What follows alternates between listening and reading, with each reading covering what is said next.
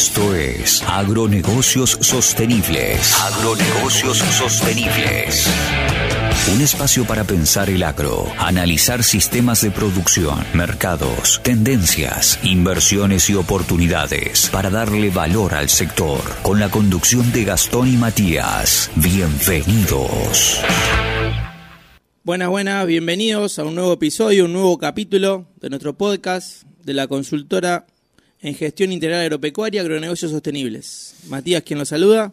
¿Cómo andan? Todo muy bien acá, eh, analizando un poquito los números de, del tema campo.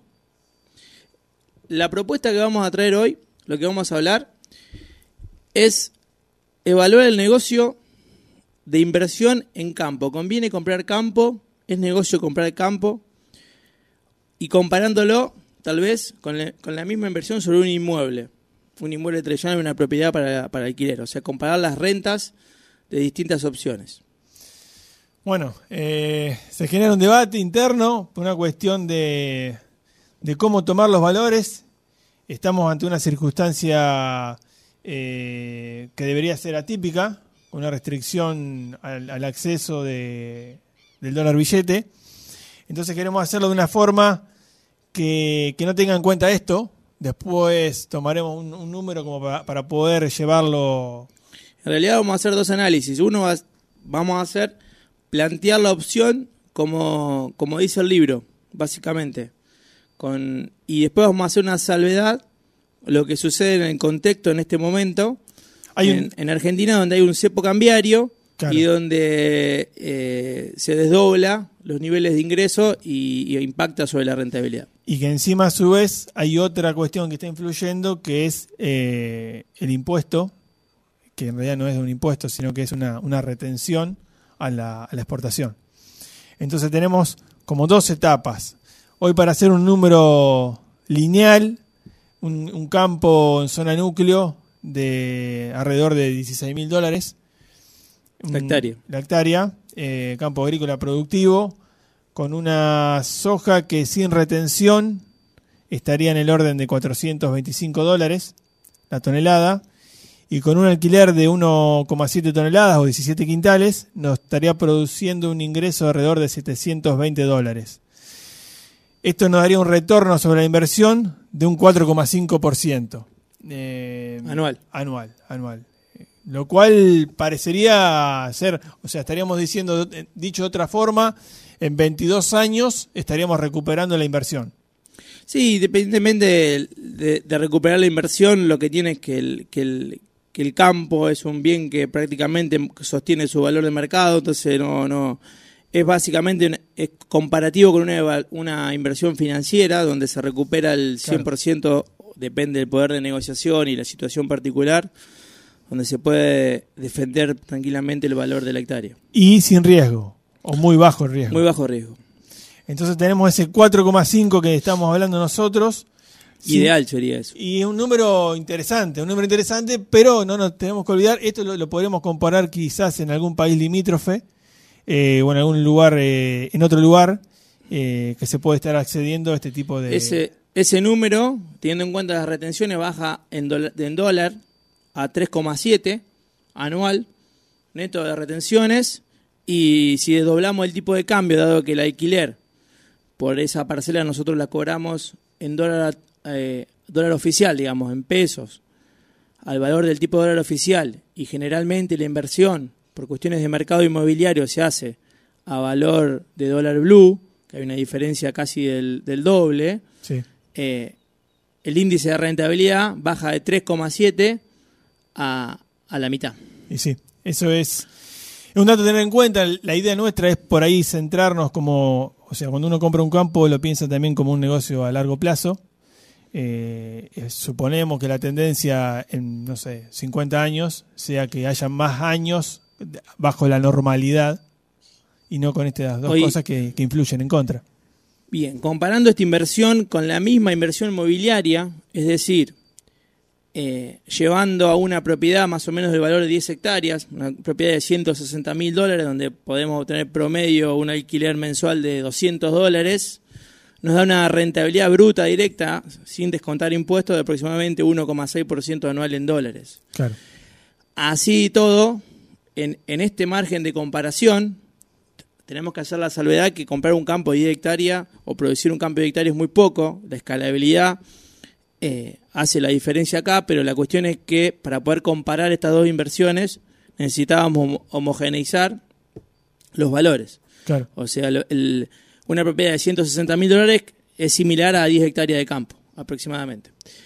En este caso, a pesar del, del, del desdoble del tipo cambiario en el contexto que estamos viviendo, pareciera ser que comprar campo y alquilarlo versus comprar una propiedad y alquilar la- esa renta sigue siendo más favorable comprar campo. Y eso tiene que ver seguramente con que el commodity eh, copia mucho mejor el precio de- de- del tipo de cambio que los salarios. Entonces, todo depende también de, de- de qué es lo que se produce en cada lugar. El commodity Así es. corre y el salario todavía está atrasado. Ahora, este tipo de inversión, hablando para, siempre hablando de inversiones que, que intentan capitalizar o mantener un nivel de capitalización, valor en el tiempo, que intentan desde el punto de vista ser ínfimas en lo que respecta a riesgo, también se pueden comparar con los bonos del Tesoro de Estados Unidos, Bien.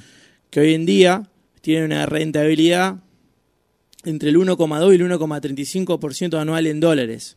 Que esta, esto varía dependiendo de los momentos donde la tasa interna depende del incentivo de Estados Unidos si quiere eh, aumentar la tasa o, o retraerla. Pero bueno, con ese número, en la peor condición que hoy estamos hablando, eh, en este caso de, de Argentina, con estas dos cosas que se agregan a, a la normalidad, termina estando por encima del, del- de la inversión más segura que hoy existe. Sí, por Eh. suerte comprar campo. Ahora, ¿qué tenemos para tener en cuenta en esto, en estos detalles? Es que la forma de recuperar y salir es mucho más accesible salir, recuperar el capital de los bonos del tesoro, porque es un mercado internacional donde hay una, un volumen o una operatoria prácticamente diaria, entonces poner dinero ahí y volver a salir eh, es mucho más fácil que, que hacerlo en una propiedad ni que hablar en un campo. O sea, eh, las tasas de rentabilidad reflejan también la, la accesibilidad o la, o la liquidez que nosotros podemos tener en base a la inversión. También otra cosa que hay que tener en cuenta, que el campo siempre va a copiar el precio del commodity. O sea, si el commodity a futuro eh, aumenta su precio, indeclinablemente el campo va a hacerlo también porque va a ser el, la producción que va a salir desde ahí, ¿no es cierto? O sea, uno también tiene que verlo como expectativa a futuro. Estamos pensando en un negocio a, largo plazo. Sí. Al mismo tiempo, para aquellos productores que, o empresarios que decidan, no sepan si comprar campo o arrendar campo, porque disponen de ese volumen de capital, vamos a hacernos del mismo dinero. Acá lo que tenemos que hablar son dos cosas. Primero que el margen bruto real financiero sobre un campo propio es mucho mayor, dado que el costo de oportunidades se refleja en el costo, pero no es una erogación financiera, entonces nosotros tendríamos más, más, más liquidez de la, Claro. de la misma producción.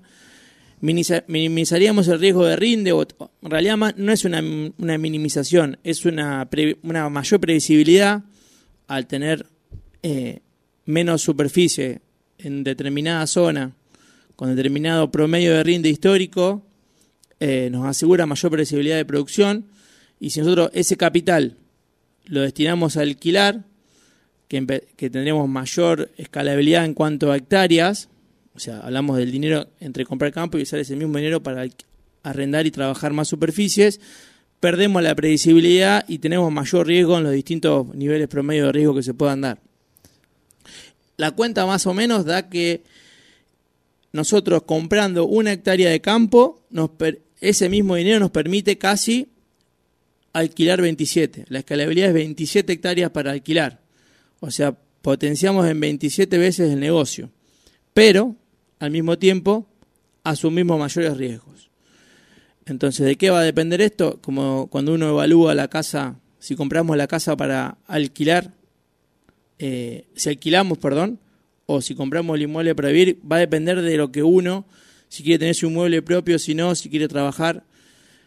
Yo soy partidario básicamente de siempre trabajar campo propio porque uno decide mejor el manejo y puede tener mayor precisión de largo plazo que estar cada tres años viendo la superficie para trabajar. Lo importante es llevarlo al papel, evaluarlo y tomar la decisión de una manera consciente. Eh, y fundamentalmente comparándolo con otras actividades, buscarle la forma de, que en esa comparación lograr el mejor resultado, ¿no es cierto?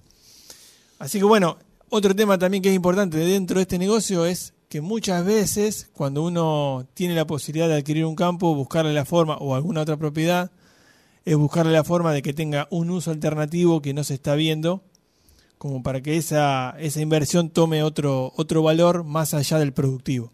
Pero bueno, esas son cuestiones que al momento de hacer la, la compra eh, también debe estar sobre la mesa porque puede, puede producir ese quiebre en la, en la rentabilidad, ¿no es cierto? Así que los invitamos a analizar sus inversiones, a analizar sus proyectos, a consultarnos, a debatir, porque muchos de estos números son debatibles y esto es lo interesante y lo lindo, que nosotros tenemos hoy un número sobre la mesa, pero no deja de haber cuestiones subjetivas dentro de cada índice. Así que los invitamos a que se contacten, se suscriban, nos sigan, nos dejen sus consultas, nos pidan asesoramiento a la hora de evaluar estas inversiones y acá estamos. Así que bueno, muchísimas gracias. Los esperamos en el próximo episodio. Hasta luego.